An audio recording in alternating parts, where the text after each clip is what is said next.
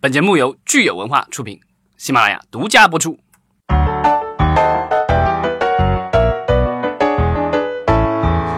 欢迎大家收听新一期的影视观察，我是老张。我是大米，大家好，我是石溪。好，这个五一假期已经过去有几天了，所以呢，我们现在先这个回顾一下我们的五一档。对，然后因为之前我看到很多观众呃听众朋友留言，我们上几期节目这个录制声音呃技术上面有一点问题啊，然后因为后期做了处理，所以可能大家在听感上不会特别好。然后我们这次也做了改进，希望以后就是还是能回到我们最优质的这个呃效果吧。谢谢大家这么关 心。对，希望大家能谅解。然后我们其实上两期说综艺的这个内容还是相当精彩的，嗯，希望就是不会因为这个听感的问题影响大家对于我们这个。内容的这个享受。好，啊，五一档的话，今年的五一档比较特殊，是因为这个一家独大是吧？不是，是伟大祖国突然多给了几天假期，多给了一天而已啊。对啊，但至少就是增加了一天，这个就是对票房来说其实是很有帮助的。那我们先说一下数据吧，啊，就是根据猫眼，就我们常用的猫眼，然后是到。截止到五月四号的话，五一档五月一号到四号四天综合票房突破了十五亿，那跟二零一八年的五一档，当时二零一八年的五一档好像是十点六六亿，那呃增长了大概有四十一点六五。当然，就是其中的话，很大的一个因素是因为多了一天。嗯，你你倒没说很大因素，是因为我们有一部很特殊的电影。我觉得电影的这个效果应该作用大于多了这一天假期吧。对，但这个这今年的五一档比较特殊的一点，另外一点就是说，基本上是。呃，进口片独大了，当然有一部片子独大。另外的话，另外一部小片其实也是黑马了，对，然后也是遥遥领先于其他的同档期的国产片。第一部的话就是《复仇者联盟四：终局之战》，对吧？这个大家相信很多人已经看过了，因为现在从票房上现在已经看出来，现在每天的票房已经比较少了。嗯，那说明我觉得就是该看的的人基本上都已经看过了。没错，现在票房已经突破了四十亿。对，它在五一档期间的这个票房是十二点二，十二点二亿。十五亿里面有十二亿是一部影片的，其他的影片是分剩下的三亿，另外剩下的三亿里面大概有有有一亿多是这个《何以为家》这部黎巴嫩电影，对 对对对，所以于是再剩下一亿多是分给了其余的所有的国产电影。嗯，《何以为家》就是属于真的是逆逆袭黑马吧，就是口碑一路往上走的这种。谁也没有想到他能成为第二。对啊，如果就是去就是五一前有人告诉我说是有一部黎巴嫩电影 会在这个就是不是在五一档期间会成为这个票房的第二名，我肯定觉得他在扯。而且他是在档期内就破亿了，四天就破亿了。现在已经已经就今天是五月九号了，对吧？然后五月九号录音是，然后已经两已经过两亿多了。对，这个就是已经已经秒杀了，好像很多的所谓的国产国产文艺片，可能整个总票房能破两亿或者破亿都已经很。很不不错了，这部《地球最后一个夜晚》才两亿多，第一天他把所有的票房都用光了。对，这个他是四天拿了一点二五亿，还是在复联的强压下，我觉得挺挺意外的。但确实是好的片子。我觉得这两部片子其实很有意思哈，就是它基本上是打击中了两个特别不同的观众群，而且是两个极端。两个极端，没错。像我就拿我们三个人来说，我觉得大米和老张是第复联上映前几天就就去看了。那对于我来说，可能我对复联这样这类型的电影没有那么大的兴趣。但是我看到我们听众也有留言说，好像对这种电影就是没有兴趣。对。那在这种情况下，你最近在想的？要看一部电影，尤其是假期还有这种消费需求，是吧？社交需求的时候，对，就是那何以为家，其实就是一个非常完美的一个选择。我觉得它不管是从话题性，还是从欣赏之后这个情感的这个抒发方面啊，情绪的感染力方面，我觉得在艺术性和娱乐性方面，这部电影其实是都是做的非常好的。而且我觉得它最主要有一个点，它恰恰是弥合了就是不喜欢复联那波人观众的。另一个层面的审美需求，就是完全是两个极端。可能有一部分特别喜欢《何以为家》的人，他就就是我就压根儿就对复联一点儿都不想看或者不感冒。嗯，然后比如说一对情侣里边有一个人，我就是不想看，那他肯定要迁就另一个人。对，其实复联我觉得它有另外一个门槛，就是说你。可能得熟悉，得熟悉之前的这二十一部电影，然后才有可能就是说，你看这部的时候会觉得你谁谁谁你都认识，你大概知道是发生了什么事情，因为 跟之前的情节是有关系的，对吧？还有一个，其实我不知道会不会有影响，就是这次复联的整个票价调的有点太高啊，对啊，就是尤其是在五一假期这几天，其实现在好像有点消停了回落。对，当时就是两三百一张票是很正常的，即便是在三四线城市，好像据说也都是很多地方都是在卖两百多一张票。所以有点没那么狂热的人，可能想说，那我等等过两天再看吧。那这个时候他又需要在假期出去消费娱乐、看电影啊什么。陪女朋友啊什么的，嗯，是吧？嗯，对。但是我我们之前也聊很有意思的一个现象，就是说，如果我们当时觉得不想去看复联，那有多少人会再去选择一部当时出的这个国产片？包括这个雪豹也好啊，包括还有什么国产片？下一任前任。对对对，那就是为什么观众他。不去选择一部国产片，就就是它没有。呃，其实好像第一天的时候，国这这几部国产片的那个排片是领先于《何以为家》的，而且票房也好像应该还是。但是就是因为就是口碑一出来，迅速第二天就就已经一败涂地了。对，这个《何以为家》其实它是五月二号就逆袭了。对。嗯，然后呃，其实我看了一些这个采访哈，就是我们说《何以为家》它的幕后的引进方其实是路化影视。路化影视其实去年我们在聊戛纳，就聊戛纳电影节的时候，其实多次提到路化影视。他们有他们有一些这个合拍片在筹备当中，然后现在也有一些这样的批片进来。对他的批片其实包括《小偷家族》，就是我记着好像当时说戛纳有中国，呃片片方去抢那个戛纳的片子哈，就提到路化影视，而且路化影视这次呢，他在宣传方面，就是营销方面，其实是做的非常好的，就是为了《何以为家》这部电影，包括就是说这一部电影，他特地为他改了这个中文的翻译名。之前这部电影可能很多文艺青年知道，它的本来的原译名叫《加百农》，但是这个《加百农》其实这个名字片名出来之后。很多对大家都完全不知道这是一部什么样的片子，所以它改成《何以为家》。首先就是这个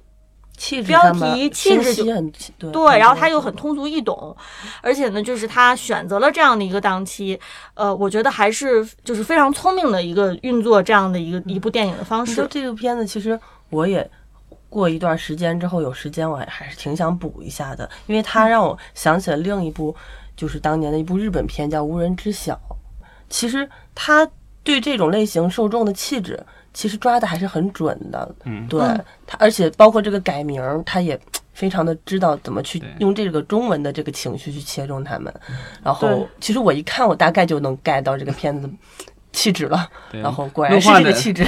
路化的几个创始人其实很早以前接触过，然后他们其实背景比较特殊，就是原来其实好像是奔驰这个销售这方面的高管，所以然后对电影有热情，然后但他们显然都是营销方面的专家了，当然这是卖的是汽车，那他们对用户肯定是消费行为非常了解的。对，然后这个我觉得他们选择的影片也看得出来，就是这个我觉得这个公司管理层的一个品味吧，他们选的还是一些就是通常意义上来说，对很多公司会觉得比较冷门的。一些电影。哎，但我觉得他们可能很搞不好，他就是他们当年卖奔驰，恰巧是同一批用户的研究，你知道吧？对，我觉得高端消费应该需求，我觉得就是看这种电影的，可能也算是至少是高知人群吧，因为就是你你要去欣赏这种文呃外国的有小语种的文艺电影，高一点的人，对吧？对啊，而且它的这个市场，我觉得可能也是主要集中在可能就是一二三一二线城市，因为就是如果下沉的话，到县城或什么之类，我觉得看这种小语种的电影的人会相对少很多了。嗯嗯，但是我其实我看这部电影，我是想说，这部电影可能它从一开一开始来说，它的确打的是，比如我们讲的可能相相相对来说比较高知的这个阶层哈。但是这个电影到现在，我觉得它其实已经有点这个出圈的这个迹象了，就是它并不是一个很生僻的这样一个，就是需要你有很很强的艺术细胞你才能 get 到的这样的一个电影。它是剧作还是很对，它是个剧情片，而且这部电影导演他应该是为了这个。电影就是筹备了大概七年的时间啊，所以它最后呈现出来的这个结果，我觉得是其实是相当完美的。所以就是它现在这个票房成绩，我觉得是呃完全就是跟它这个电影的这个呃结果啊成果是完全匹配的一个成果。当然，我们就是说，与此同时，当然，复联，我相信可能对于我们的复联的粉丝，像大米这样的人来说，他今天我们看到这个票房基本上是快到四十亿了，也应该是让各位粉丝非常满意的一个结果吧。差不多了，我对，然后到应该是中国影史上第三名的位置基本上坐稳了。对，第一、二名都是吴京的这个《战狼二》和。呃，流浪地球，然后第三名，因为我觉得现在让他再到这个，因为他刚刚现在四十亿的样子嘛，然后 流浪地球已经下映了，最终落点是四十六亿多，然后我觉得在接下去的几周内，复联四能够再有五六亿的票房收入比较艰难了，嗯，因为之后也有马上有新片了要上映了，对吧？皮卡丘要上映了十号。嗯，所以，我我们看，其实就复联，我觉得它最终其实是一个非常圆满的这个一个结结果哈，就是粉丝首先也是非常满意，另外就是它的呃，对于大众来说，它的口碑其实至少是撑住的。至少我觉得大部分的粉丝对它的这一战的这个结果还是比较满意。其实对复联的追捧也不就基本上在全球北美吧，英国、韩国都还是。比较一家独大的吧，同档期其实北美的片子也很惨，是不是？对，百分占了百分之九十的票房。对，只有日本很牛逼，被上映四周的柯南还是干掉了 刚上映的复联。这个我觉得可能就是有一些有一些特定的地区本土电影就特别强，包括这个其实印度以以前来说历史上来说就是对好莱坞电影一般不是特别感冒，然后也不大友好，但是这一次的话好像。呃，复联四也在印度创造了票房记录，是当地的这个这个好莱坞片的票房记录。这个我觉得，呃，唯一没有能够成功占领的就成了日本。日本对，说都是我们就是小学生玩剩下的。这柯南已经也是个超英片了，都已经反人类了。在全球范围内，复联四也已经现在已经超过二十亿美元了，然后好像从绝对数字上已经超越了全球历史上第二名的泰坦尼克号。它应该是第二了，对，但是但是就是怎么说呢？就是如果你要呃把通货膨胀给考虑上的话，那它可能还没有超过那个就是泰坦尼克号。嗯。嗯，但是要超过那个《阿凡达》的二十六亿，可能也比较艰难，因为它已经这个第二周好像已经跌的比较厉害了。是，所以我们看，其实今年五一档这两部电影《复联》和《何以为家》，它其实是非常有意思的两部，从运作上、操作上，然后再到这个市场反应上，是完全不同的两个极端的电影哈。然后他们能够同台竞技，然后最后都取得不错的这个票房成绩，我觉得还是非常有趣的。嗯，所以说电影市场一定要精准投放。嗯，我觉得要细分。对，那就是我们回到刚才我们提到的一件事情，就是说这个市场的研究啊、细分，不管怎么样，其实很多很大程度上取决于数据。那我们今天还会再聊的一个话题，其实就是这个票房数据。对，其实我们呃，因为之前也。多次就是每一个档期，我们都会去回顾它的票房。但是不得不承认哈，其实我我们之前聊这个票房数据的时候，通常就是大家打开这个 A P P，可能看看这个商业的互联网售票平台上他们给出的这个票房数据。像我比较常常用的是猫眼哈，我不知道你们两位对，就是猫眼专业版。我我基本上之前其实没有说特别会仔细的思考说，哎，猫眼这个数据它到底的准确率是什么？就好像是它给什么，我也就照着这个就。就是全盘接收了哈，所以最近这个五一档呢出来，我们这个新的新闻其实也是关于呃这个嗯票房数据统计的，然后我才开始意识到说哦，原来我之前呃跟大家分享的这些数据，我们聊的这个数据，它其实并不是一个绝对百分之百准确的这个数据，它其实当中有很多这个可以说有很多故事哈。我觉得我们可以先跟大家分享一下对于这个电影票房数据统计最新出的这个新闻。嗯，因为最近专资办它。颁了一个新闻嘛？对，我就就是咱们好像经常管它叫专资办啊，但是我去人家的网站上，人家可不自己管，自己不这么叫自己的。这个这个全称特别长，特别拗口，我给大家念一下，叫叫国家电影事业发展专项资金管理委员会办公室基金，就。资金哦，我写错了，这个是官方的文件上啊。这老张是把这个咱们这个国家的红呃红头文件哈，这是红头的，还是彩打给打印出来，让我们都看到这个国家红头文件里面怎么解释？咱们管它叫专资办、专资办什么的，但是这个人家这个文件上简称的叫电影资金办。啊，对对，所以这个电影资金办它其实是。统一管理我们国内的所有跟电影事业相关的这个数据的，是不是？对，就是其实我们之前连聊电影票房的时候，其实有可能提到过，就是说我们每买一张电影票，其中的话就是这个有一部分钱是给国家的，那部分钱的话主要是分两部分，一个是就是这个给这个专项资金的这个钱是百分之五，然后另外的话是税百分之三点三，嗯，加起来就是百分之八点三。对，这百分之五的钱给了这个就是所谓的。专资办也好，或者叫什么专项基金也好，它其实是为了支持我们国家的这个电影发展，所以它这部分钱会用来，比如说，呃，奖励表现比较好的一些国产影片，或者是有一些特殊的，比如偏远地区啊或者什么的特殊题材的影片，它会给一些资助。对，另外电影发展的专项。但是另外一个它很大的一个作用，其实是管理我们的电影票房。对，就是大家去买电影票的时候，可能现在就是在柜台上买票的人比较少了，但是基本上大家比如说通过 A P P 买或什么的，就大家以感觉上好像是是这些呃，比如说猫眼啊、淘票票这些在卖给我们电影票。那其实就是说，他们其实已经是第几道贩子了，因为就是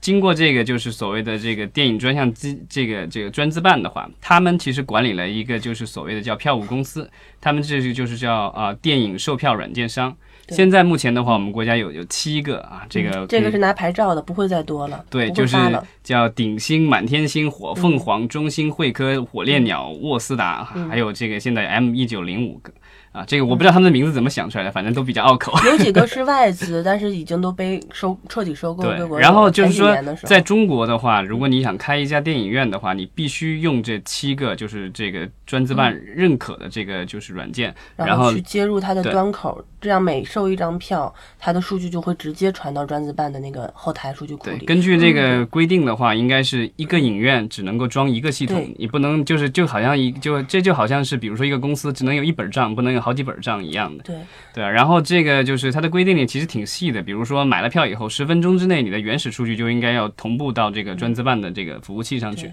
然后第二天的话，你还要汇报前一天总体的数据，所以其实是它是有一套很很详尽的这个系统来确保，就是说这个账目是清楚的，因为这个我觉得，因为它涉及到首先国家要收钱，就是国家的这个税收以及的这个专项资金它不能少了，另外的话还要保护的是就是偏方了。因为这个钱统计防止造假，所以这个时候要跟听众们科普一个 法治意识，就是在电影院里边尽量拒绝手钞票，因为很多影院，尤其是在春节或者是地方的时候，你会发现他们说啊，我们系统坏了，然后我给你写吧，或者他会改，还有为还有偷票房怎么偷呢？他就是用这个。系统打出了这个票房，但是他在票上票根上给你改成其他院线电影名这个其实都是不行的，因为他在系统里直接，他是非常快速，直接就传过去的，所以他们不存在改这个系统数据的能力。所以，那如果他改这个，其实就是所谓的投票房，或者是所谓的他们自己不想把这个数报上去，他们自己密到电影院里。嗯，可能有系统坏了的吧，但是百分之八九十都是出现这个问题。那我有一个问题啊，就是其实我们说电影票本身它是发票吗？比如说我消费。就是看电影，然后我拿到电影票，我是还需要再去开发票吗？因为如果按照这按照就是你们今天说的这个说法的话，他其实给不给你开发票，他这个税他都是肯定是要交的。公司里边报销电影票拿票根就可以去了，票根就可以。对那个东西的话，就不像是你要买，比如我买个电视，我买个什么东西，你需要一个发票去保修或者报销，公司入账什么的。那个电影票那个就直接行了，就好像你去看看演出一样的，那个演出的那个票，或者是你参观景点。演出票是有专门发票的。对，但是景点的那个。景点门票可以，那那上面已经有这个公章了，对，所以它的这个税是完全是根据这个电影票出票来的。对，其实给你的其实就是在这个就是专资办的那个文件里面，其实写的很清楚，就是说票上的话，你要明确哪一部分是票价，哪一部哪一部分是那个服务费。票根上可以看到的那个数字里边有，比如说两块钱服务费什么的。对，那服务费的话是给那个就是所谓的猫眼啊、淘票票这些票务网站的。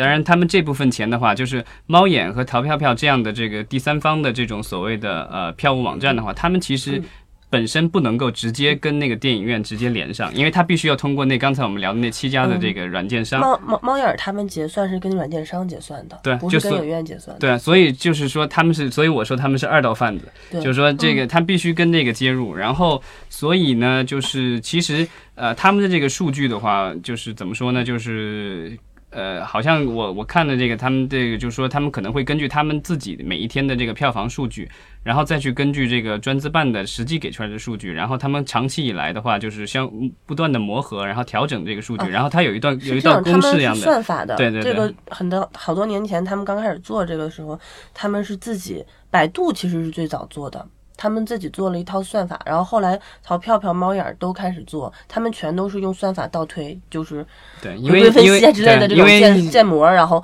测算的这个东西不是准确数据，对，因为专资办的那个数据的话，不是每时时刻刻就同步给这些公司的，它也是有一定的实质性的。但是就现在的这个，就是我们的这些呃，就是票务这些网站的话，他们把这个东西弄得跟股票一样的，就是实时的 各种显示，所以它必须要有一定的这个，就是我觉得就是怎么样，大胆猜测了。这个不是大胆猜测，这个是这样的，就是因为我原来我在数据公司嘛，最主要的是时时效性买那个数据库。库最最大的原因我不是为了看绝对数，我是为了看相对数，因为所有的发行平台下沉的人员，他要快速反应，在没有这个软件的时候，他们怎么做？他们会在地方有超超数的，就是他们自己有电话，或者是有手机，在在早年的时候，他们就是基本上就是。随时往上报，然后这种感觉，现在有这个软件就很方便，那公司人员管理啊，人力成本就会降低。早年不是有一种叫地推，是发行一个公司将几百人吗？对，原来那个光线、乐视啊，都那种。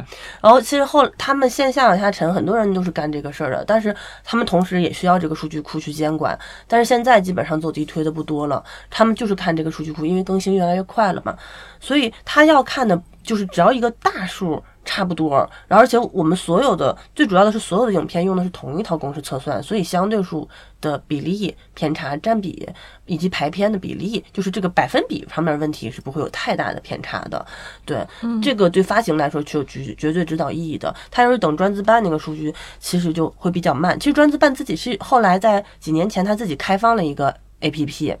然后那个 APP 就叫什么我还下过。也是可以实时更新的，但是就是更新的不像猫眼刷那么快，猫眼基本上按分钟来的，对，很快就刷。专资办会慢一点，而且它上面实时更新的数据也不是准确数，它也有误差。对，所以大家其实看来看去都差不多，因为你要等专资办的准确数，基本上要要等很久几几周以后才有这个片子在上映期的。然后等到它下映专资办的那个规定的话，是说你就是。第二天报前一天的数字，但是那也不一定是准确。不对，但是它有一个规定，就是说，比如说你出了事故，然后没有办法上报的话，对，必须在七天内上报。所以说，它准确的数据的话，至少七天。到八天左右，就这个时候准确数据才能够相对准确的数据。然后它等到片子全部下映，就彻底就是关闭的那个上映许可证之后，它还会再清算一次。然后等到全年之后的总票房，它还有一些地方性位的播放，然后它还会再清算一次。专资办的这个数据的话，因为它是一个汇总，所以呢，就是它只能会比实际的数据少，不会多，因为它这个东西就是上面下面报上来多少数字，它加起来，然后那个如果有少报的或什么，后来陆陆续续补的那个数字就会越来越大。但是像猫眼啊、淘票。票什么之类的，他们其实那个数据是估算出来的，所以有可能高，也可能低。这个东西就看他们这个东西就当时的估计准不准了。没事儿，没有人会特别认，而且现在好几家平台都在做淘宝、淘票票、猫眼儿、伊恩，然后都有，大家会三家都看，几家对着看，然后大概看一下差的数据。而且做了好多年之后，会相对越来越趋同，会越来越准确。不看小数点的话，基本差不多，就差几个个位数这种，对，就还好。而且而且我同意大米的说法，就是这个数据其实它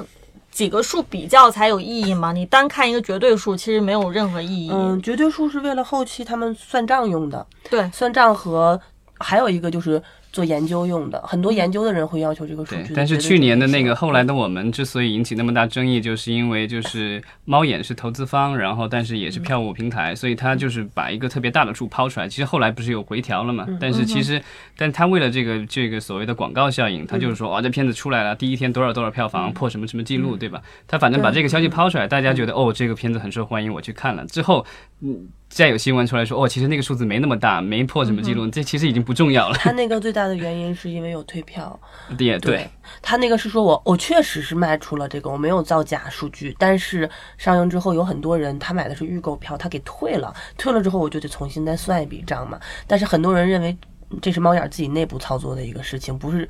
就是。对，就不太好嘛。对，这一次其实新闻出来的是说，这个专资办的话是在五月一号起就停止向社会同步票房数据了。这样的话，其实就是说我们平时用的那几个，就是呃，怎么说，社会的这个所谓的数据来源的话，他们可能就会跟这个专资办的话有一定的这个差别了。嗯嗯，就是之前他们是可以呃再去对比专资办办，然后做一个调整。他们现在相当于就是没有这个调整了，就直接就是我们看到的就是他们平台自己估算，用自己的算法估算出来的。好像说这个可能是。只是暂时的，因为就是说，呃，好像有有记者去采访过专资办，然后，但他是说这个东西数据共享是大趋势，然后，所以这种情况是暂时的，可能将来一段时间经过调整以后，这个功能会重新恢复。嗯，啊，但这个时这个时间点它出来这个事情，我觉得也比较蹊跷，就是说，呃，之前其实也有一些影院就是。尤其是复联这一次，其实暴露了很大问题。就是我们其实上次聊复联的电影票的时候，后来陆续的新闻出来以后，就是说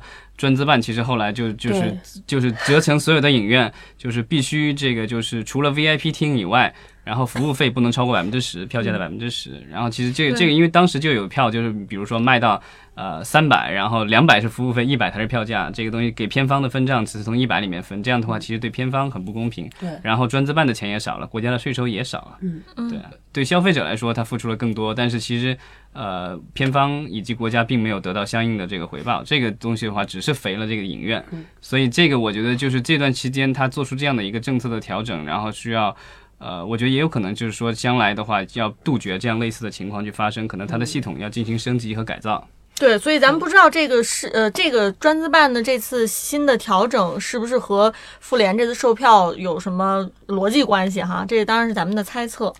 对，但是我觉得就是它将来就是升级了以后。更好的把这个漏洞堵上，也许是这一次这个妇联的这个事情带来的一个好处吧。也许，因为这个妇联，我觉得可能就暴露了，就是它有这个漏洞，就是说，呃，虽然大家都用了这个统这个指定的这些票务软件，但是就是说这里面到底这个就是电影票是多少钱，以及服务费是多少钱，这个其实之前没有特别详细的规定。嗯，对，现在只是有指头的规定了，但是数据上，我觉得这软件上可能也需要更新，才能够限制它的这样的一种是度将来发生的可能。嗯，对。然后我们看看老张给我们分享一下你的这个红头文件上面的学习 笔记，看看老张都做了哪些 笔记在这个红头文件上。来，老张跟我们分享一下。我觉得专资办它就是说，其实掌握了一个影院的生杀大权。就你要新开一个影院的话，你必须他网站上注册，然后把你的座位图什么乱七八糟各种东西都得交上去，然后才能够拿到他给你的所谓的一个叫 USB 密钥。因为现在的我们都是数字电影嘛，其实你要有那个硬件密钥，然后包括它每一次单独的影片按照厅给的生成的那个密钥，你才可能打开那个文件，才可能播那个电影。所以呢，就是专资办现在就是说，之前我们新闻里有说，有些影院偷票房，然后最后受到处罚，比如说几个月内或者是呃一年内不能够放电影，就他不给你不给不给你公片，其实他就是把你的密钥给取消了，这样的话你就成了一堆的这个废品了。钥匙的钥，秘密的秘，嗯。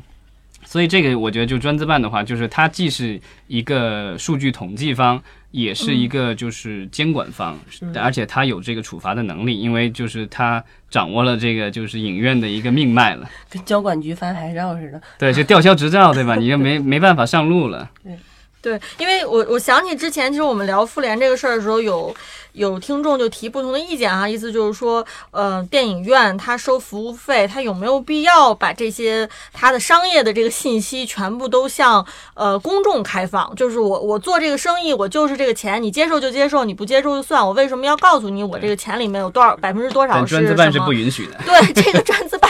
就是我们的这个国家法律规定规定是不可以的，而且就是我们其实都是纳税人，所以就是说他的这个如果是偷税漏漏税的情况啊，他。不向国家公布他这个数据的话，其实最终伤害的是我们纳税人的利益。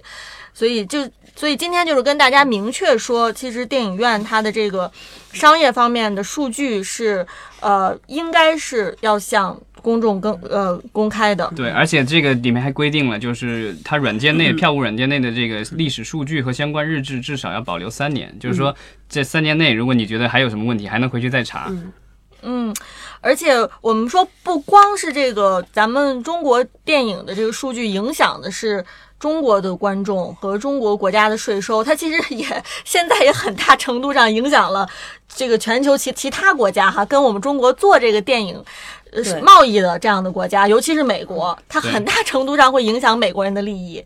对，因为其实六大的话，它现在的很多哦，现在升五大了，对吧？它很多的电影 在就是最大的国际市场，比如说复联四，它最大的国际市场就是中国。那如果我们的这个有些影院的话，就是呃违规的去操作，然后偷票房或者少报票房或什么之类的，然后造成损失的，不但是国家造成的损失，那片方就是这些。呃，进口片的这个片方的话，它其实也受到损失。所以那前两年，其实呃，美国的电影协会就当时就要求过，就是对中国的这个票房进行了审计啊。当然，就是最终的结果没有公开啊，但是据说啊，据说是是有有有发现一些问题的。这个我也我觉得可能也是促使这些年来就最近一段时间可能不断的我们在改善我们的系统，因为就是电影院的话，不管你是放进口片还是放国产片，你都是面对的是观众，然后另外的。的话，你还面对的是给国家造创造这个收入。那如果就是有这样的这个偷税漏税的这个情况发生的话，我觉得不管是进口片还是国产片，都是应该要杜绝的。对，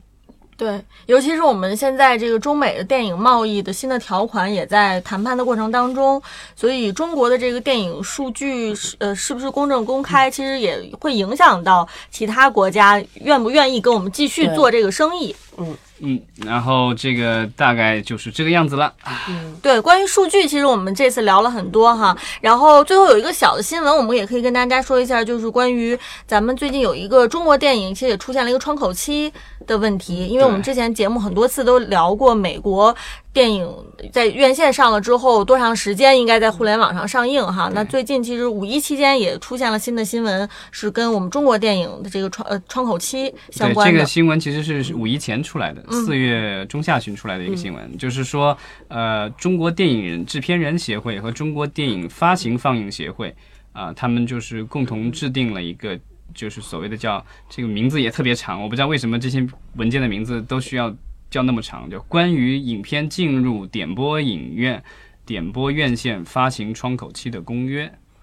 呃，它这个其实跟那个呃网络的话，好像还不是一个东西。就是所谓的点播影院和点播院线，其实指的是，比如现在咱们外面有这种所谓的私人影院，嗯，我不知道，嗯，我知道，之前有没有去过？有，我们家边上就有一个。对对对，然后这个其实专资办对这个有规定，就是我也去看了，它的网站上其实有也有也这个也属于专资办的规范的这个规定范围内。它是说屏幕不能超过六米，然后座位数不能超过二十个，就属于一个就是私密的放映的这种。然后它的影片的话也是要片方同意，然后才。才能够播放，也不能盗版，也不能偷税漏税，也不能偷漏偷漏票房的。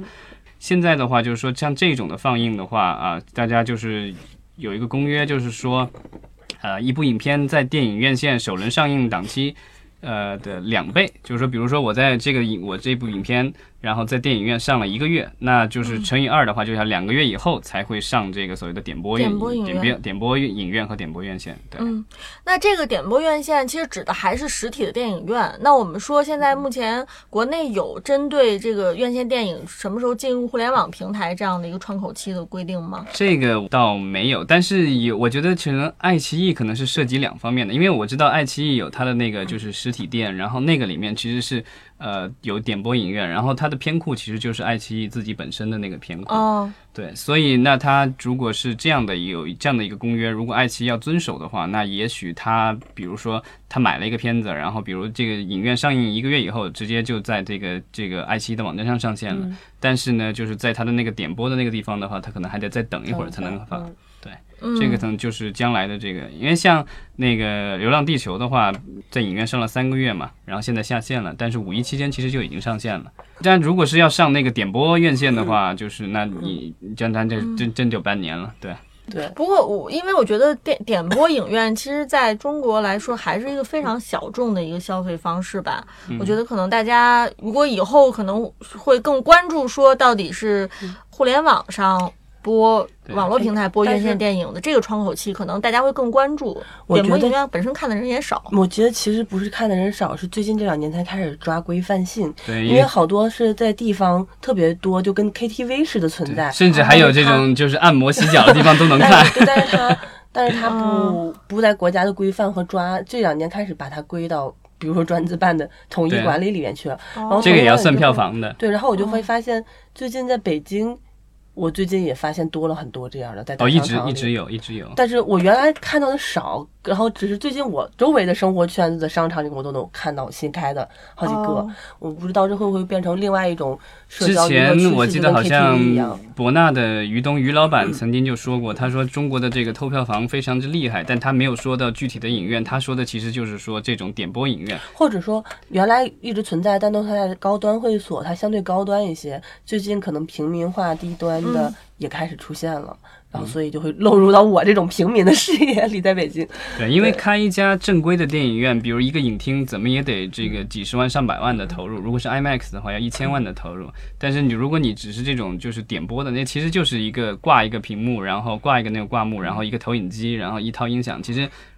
造价非常低，因为它不是这个专业的放映设备。嗯。但是他的人看的人一一场也少嘛，所以然后他但他其实也不便宜，因为你包间嘛，他可能有时候按时长来算钱，所以他一定需要你有额外的消费在里面，其他的那种消费。所以这个一个人进去看个电影，肯定不止看个电影票这么便宜的消费，所以他应该属于一种类似于。我觉得真的就越来越像 KTV 一般。他其实收的是包间费以及你的这个，就比如酒水啊、食物的这个钱，他主要赚那个钱，有可能这影片的免费让你看。那我就不知道，可能按时长算吧。对对，好吧。那关于这个电影票以及相关数据的这个我们话题，我们就聊到这儿。然后大家也可以踊跃留言，然后我也不知道留什么。有去过电影影院的可以给我们讲一讲，我还真没去过。嗯嗯嗯。好，那今天就聊到这儿，谢谢大家。